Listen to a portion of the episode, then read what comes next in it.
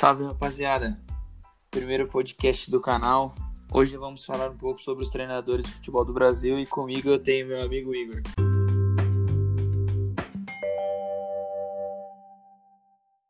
Salve rapaziada, como é que tá?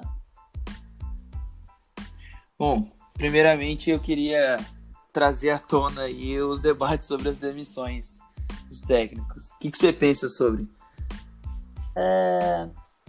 é que agora, na verdade, eu, Gustavo, eu acho, pelo menos eu imagino pelo cenário que a gente está vendo, que existe uma certa cobrança maior em cima de desempenho, né?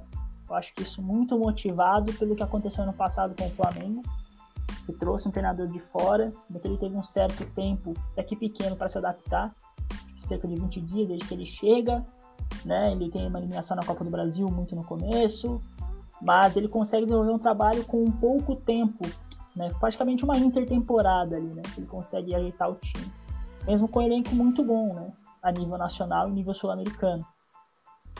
Eu acho que isso. Então, você acredita que talvez seja alguma coisa imediatista? Cara, é, é difícil, é difícil falar. Eu acho que é um pouco dos dois, na verdade.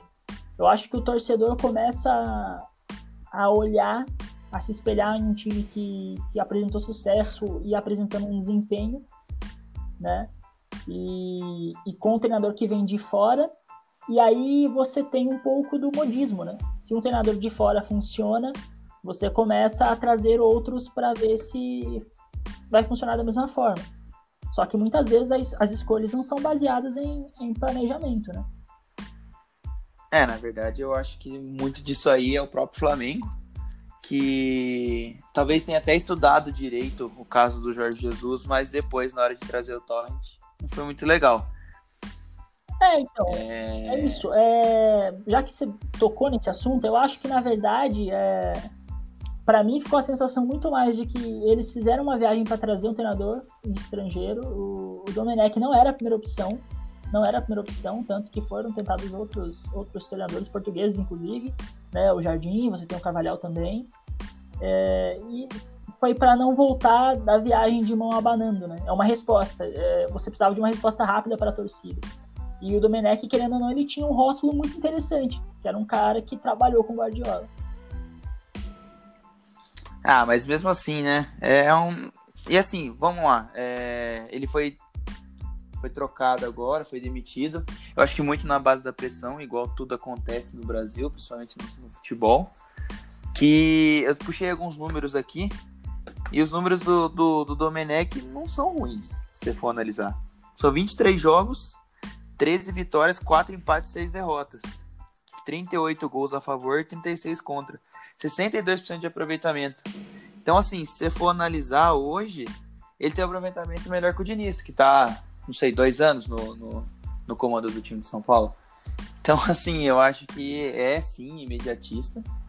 Eu acho que quando a torcida começa a cobrar, principalmente quando é clube grande, igual aconteceu com o caso do, do Thiago Nunes do Corinthians. Então, começou a cobrança, eu acho que a, que a diretoria tende a, a meio que ceder a, a pressão da torcida e talvez fazer algumas escolhas meio precipitadas, igual foi trazer o Domenech. É, então, é que eu acho que talvez existiu é, um costume da torcida de, de um padrão até alto, né? Eu acho que se esperava que o Domenech fosse, fosse implementar algo ou fosse conseguir pelo menos manter um padrão que o Jorge Jesus tinha implementado. Tanto que ele fala quando ele chega que ele não iria mexer muito. Mas ele tem um estilo diferente, ele que dá a assinatura dele. Mas eu acho que muita coisa não foi levada em conta. Eu acho que a, a contratação mesmo não foi planejada, né? É, e se você olha o é. estilo, são estilos completamente diferentes, né? Tanto de jogo quanto de, de da própria gerência de elenco, né? A forma com que se trabalha, tanto para colocar jogadores em campo, tanto na parte motivacional, a parte de, de, de comportamento do treinador na, na beira do campo, né? É, eu acho que não é, na ver... perfil. É, eu acho que foi uma contratação meio que uma grife estrangeira, sabe? Eu acho que foi mais nisso. Eu acho que foi, na verdade, um erro de planejamento do Flamengo, olhando agora, né? Eu acho que, na verdade, a gente consegue ver esse erro com a, a o valor de, de, de, rescisão dele, né? É, exatamente. pô, a rescisão tão alta, tão alta para um cara que não tinha histórico nenhum, praticamente, de treinar clube grande. Foi mais na base do, do oba-oba, igual você comentou, talvez de na voltar de mão banana e acabou fazendo tudo sem planejamento.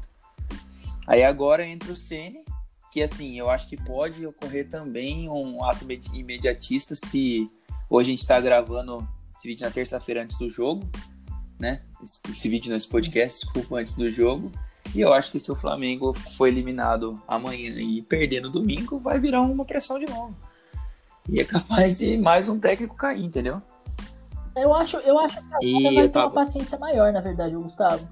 Sendo bem honesto. Porque é um treinador que tem, ele tem bastante respaldo da torcida, ele não é, não é desconhecido, né? Ele é um cara que, que já mostrou que gosta de, de, fazer, de fazer um trabalho muito bem feito, é, de que gosta de trabalhar também, sabe?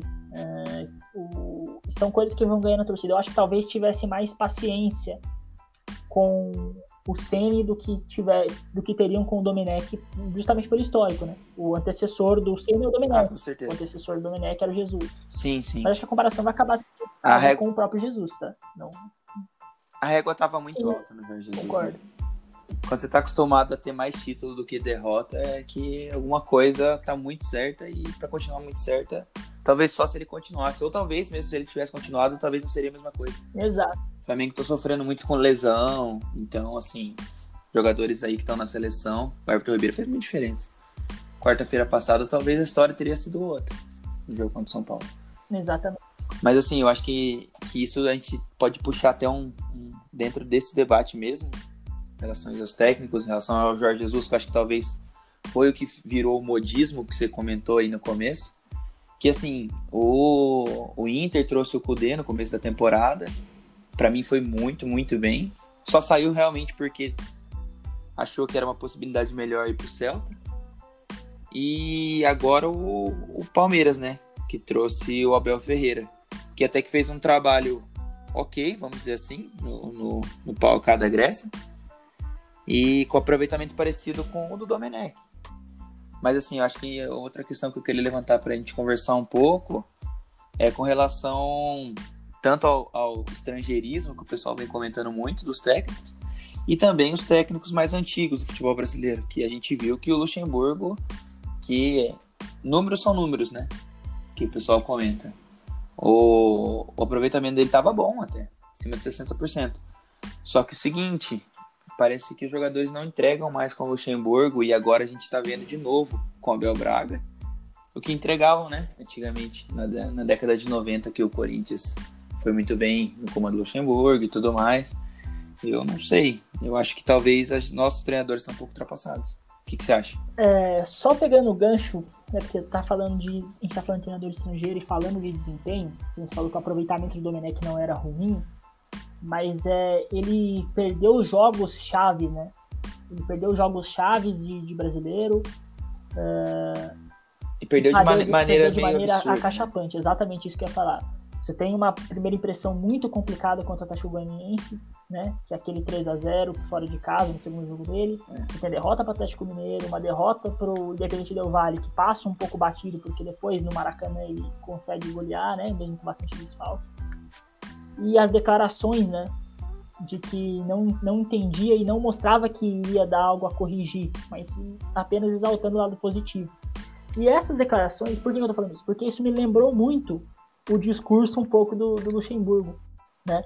Quando após ele ganhar o Paulista, que ele fala para as pessoas terem calma, que, a, que, ele foi campeão paulista, mas o Palmeiras não tinha, não tinha feito um campeonato paulista bom em desempenho, né? É... Sim, sim, com certeza.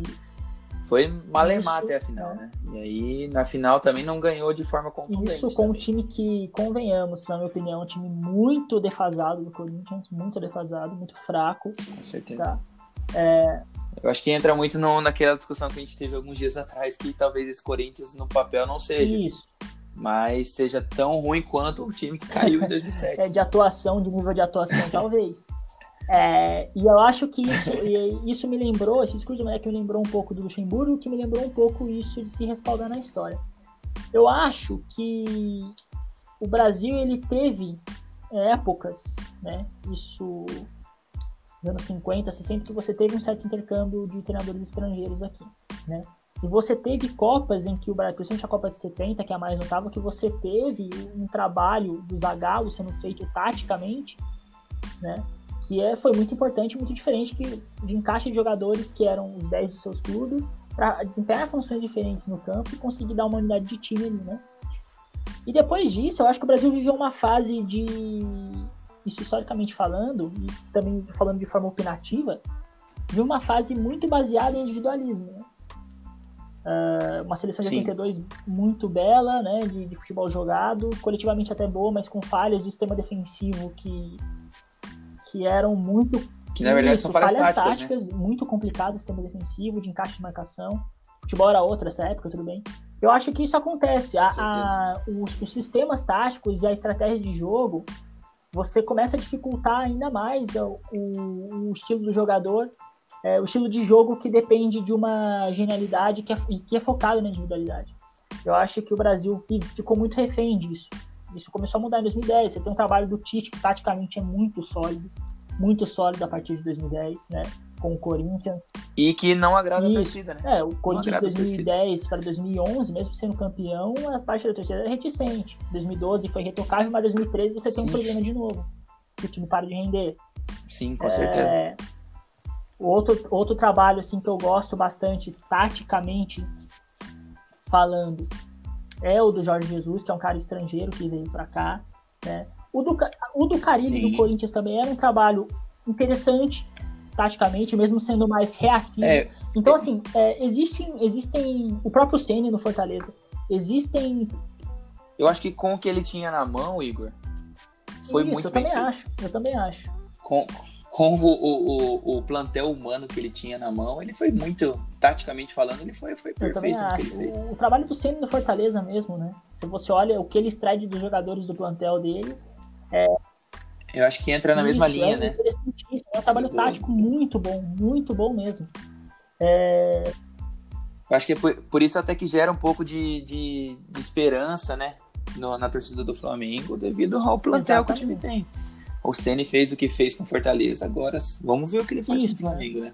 Acho que daí embasa seu, sua teoria de que a torcida vai ter um pouco mais de, de paciência, vai ter um pouco mais de calma com ele, né? Isso, é, eu também acho, mas é, e respondendo o que você me perguntou, eu acho que existe uma defasagem por isso. São, são treinadores formados em uma escola em que o futebol brasileiro é baseado em muita individualidade.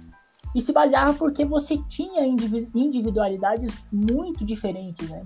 Jogadores que faziam muita diferença e muitos por clube principalmente nos anos 90, que são a base onde os senadores são formados. Sim.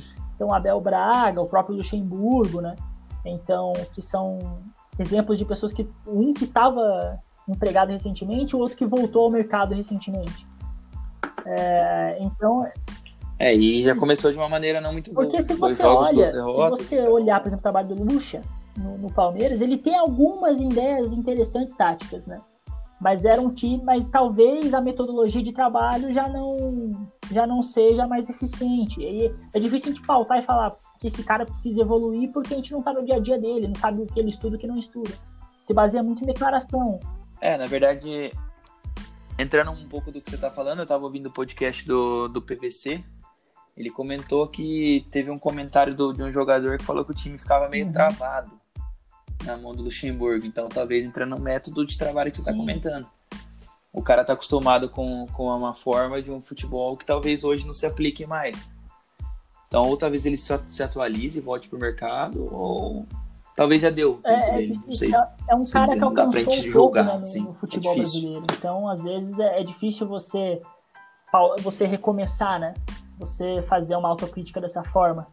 É, eu acho que passa muito por isso também. É. O, o Luxemburgo ele tem um nome gigantesco na história do, do Brasil enquanto treinador. Né?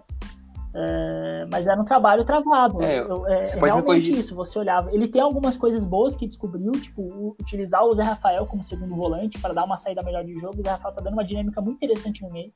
Mas para um estilo de como o Abel Ferreira é, tá fazendo, melhorou. talvez, mas não o estilo mais cadenciado de jogo de que você trabalha um pouco mais com um toque mais curto É, e, e, que nem o, o Luxemburgo estava tentando fazer com o Palmeiras. Tanto que a ideia inicial era colocar um time com mais meias. Né? Ele trabalha com o Lucas Lima, e Rafael, às vezes até o Rafael Veiga jogando juntos, com menos intensidade, mais cadência.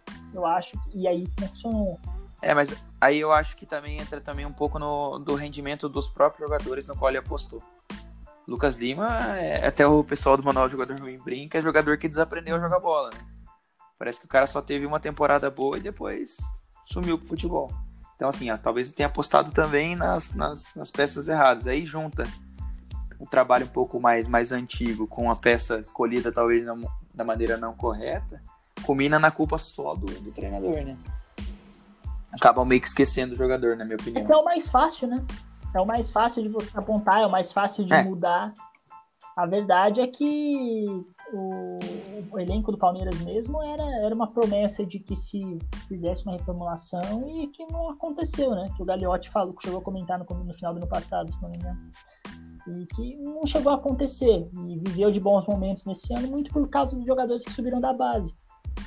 Né? E, e aparentemente o Cebola na transição e o Abel Ferreira agora está entendendo um pouco mais isso dando mais rodagem para esses jogadores, né? Você tem o Danilo que surgiu muito bem, principalmente agora com Abel com, com Cebola, né? Mas que já era já foi pescado na época do Luxemburgo. O Luxemburgo também usou jogadores de base, lançou alguns, mas eu acho que muito mais por necessidade de ver que os jogadores mais tarimbados não estavam rendendo o que precisava do que realmente para é, do que para lançar mesmo, né? Do que para apostar no jogador da base.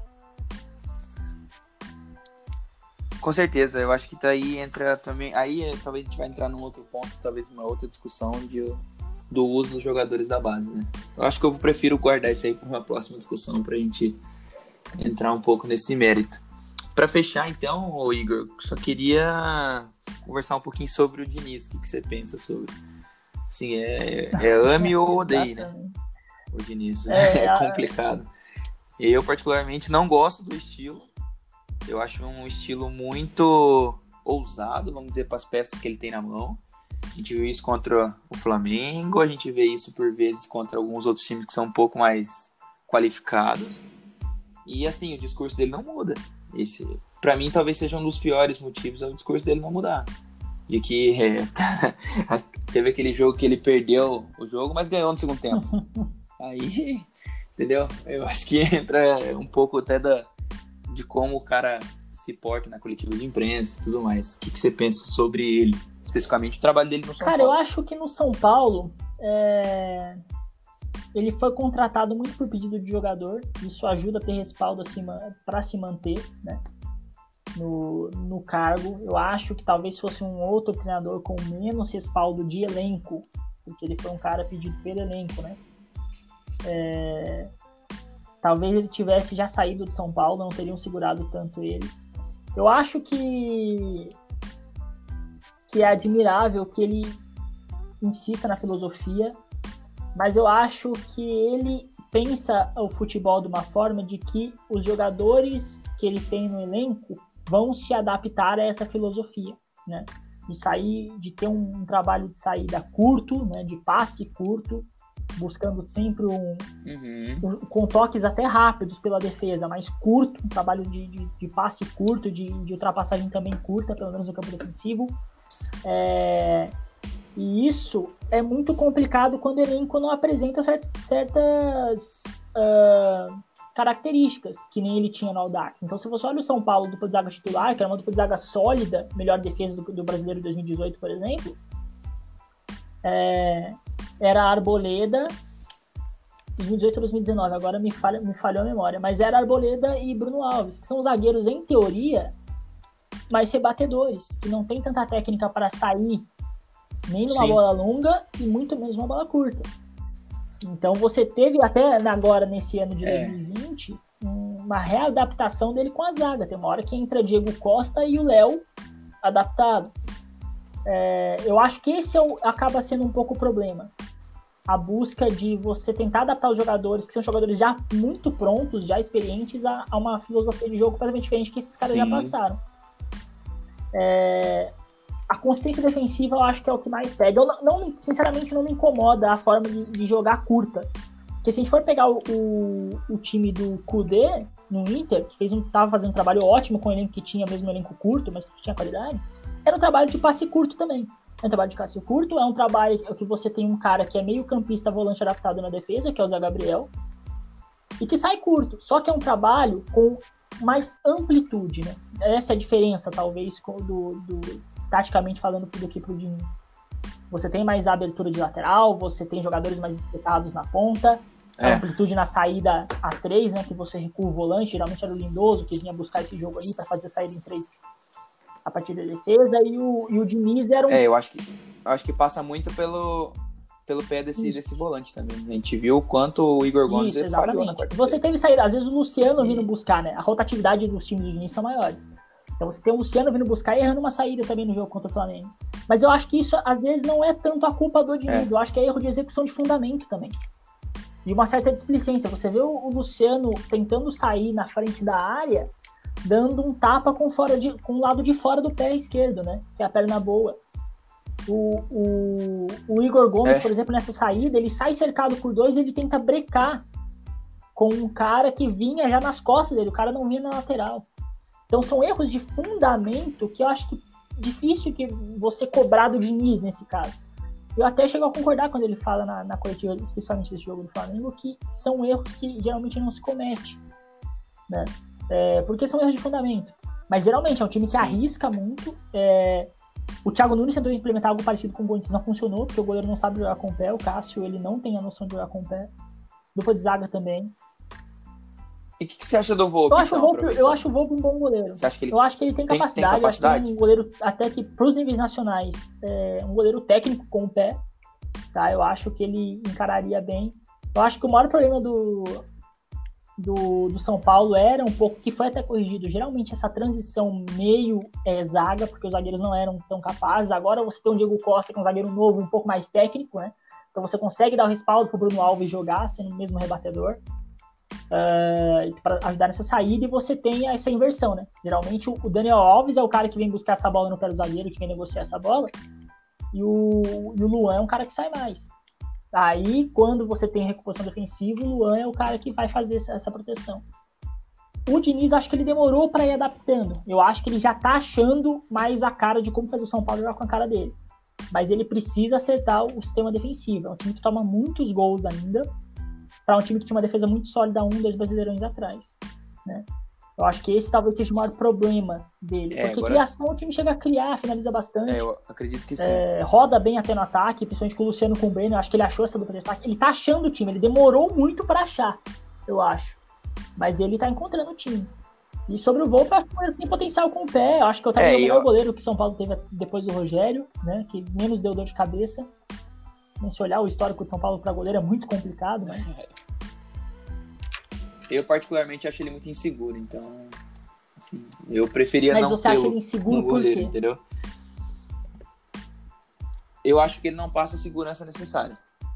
Tanto em algumas bolas, por exemplo, saída com pé, beleza, ele talvez seja um dos melhores do, que está hoje no Brasil, mas ainda não passa segurança, igual naquela, naquela saída de bola falha lá, quando jogou contra o Flamengo. Beleza, é um jogo mas ele já vem trazendo alguns históricos de falhas também em alguns sim, frangos é, aí. A, a, falta do Marinho Mas, no, assim, no clássico, né? Que ele, que ele põe a barreira invertida. Você tem um lance é. que ele toma uma bola na trave no jogo contra, eu... contra o, o, River, eu acho, na Libertadores também, que ele dá o golpe de vista só, achando que a bola tá fora. Algum jogo da Libertadores esse ano, então eu te entendo. É. é, é algumas coisinhas que eu acho que ele não passa segurança, entendeu? Mas assim, eu concordo contigo, eu acho que são Paulo demorou para achar, mas achou. E assim, cria bem, chega bem e talvez se melhorar o sistema defensivo, pode ser que dê trabalho para papar alguns. É, porque sendo mais ano. resultadista e mais é, olhando para o número, o campeonato brasileiro que o Diniz faz é muito bom. É muito bom. Ele tá a dois pontos, se não me engano, do Atlético Sim. e com três jogos de a menos. Né? Sim, olhando só, olhando é... só pro resultado, realmente o, o Diniz está fazendo um bom trabalho. Mas assim, eu, eu, aí eu toda vez eu volto talvez no mesmo ponto, mas eu penso muito que a, gente, brasileiro, amante de futebol é imediatista. Mas no caso, nesse caso não seria, porque já tem duas temporadas que ele está trabalhando. Se chegar ao final dessa temporada o São Paulo não ganhar nada de novo, você acha que o Diniz continua? É difícil dizer, né? Por causa das eleições no São Paulo, né? Que eu, se não me engano, acho que é início do ano que vem é isso. Você pode ter uma troca de gestão. Não tenho certeza. Mas é... Deixa eu ver se eu consigo procurar aqui enquanto Isso você. envolve talvez mudar a diretoria de futebol. Eu não sei se o Diniz encontraria tanto respaldo numa, numa nova gestão. Mas é.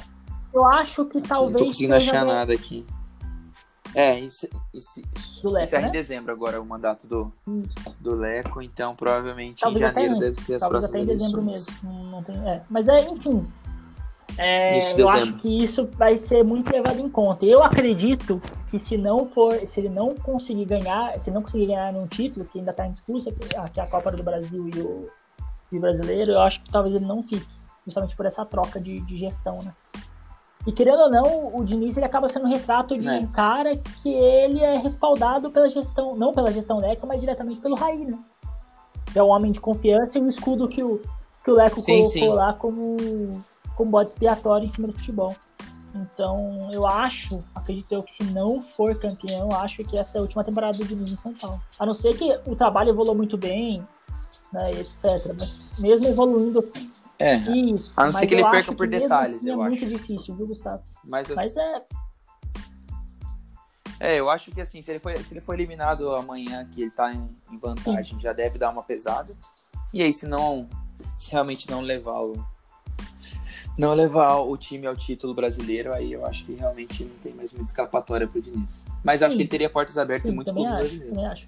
É,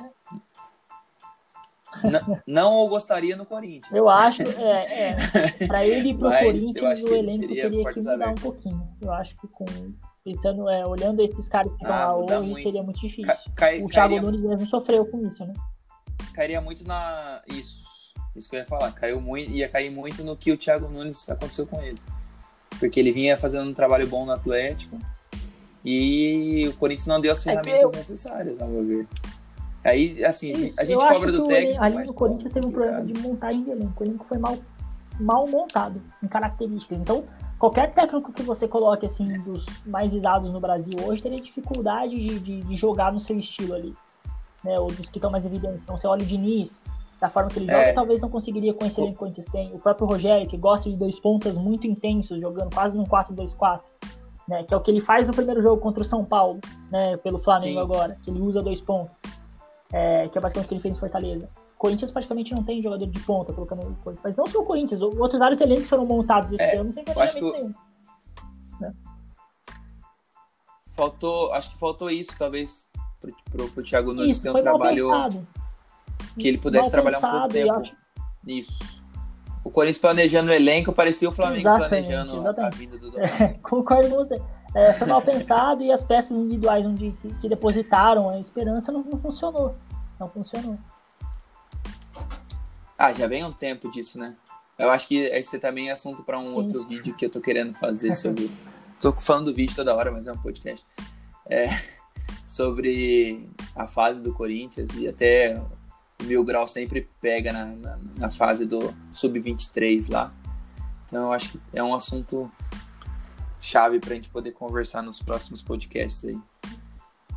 Beleza? Agradeço muito aí pela aí. participação. Galera, esse, esse podcast vai estar disponível muito provavelmente no Spotify. Eu vou tentar, vou tentar levá-lo também pro, pro YouTube. Vai ser em forma de vídeo, né? Mas eu vou ver se eu coloco umas imagens para ilustrando o que a gente vai falando durante o, o podcast. E vou também soltar no, no, meu no, no nosso Instagram lá. Então, quem puder seguir já é cana, arroba canal Tempo Extra. Aguardo por vocês lá. Falou, galera!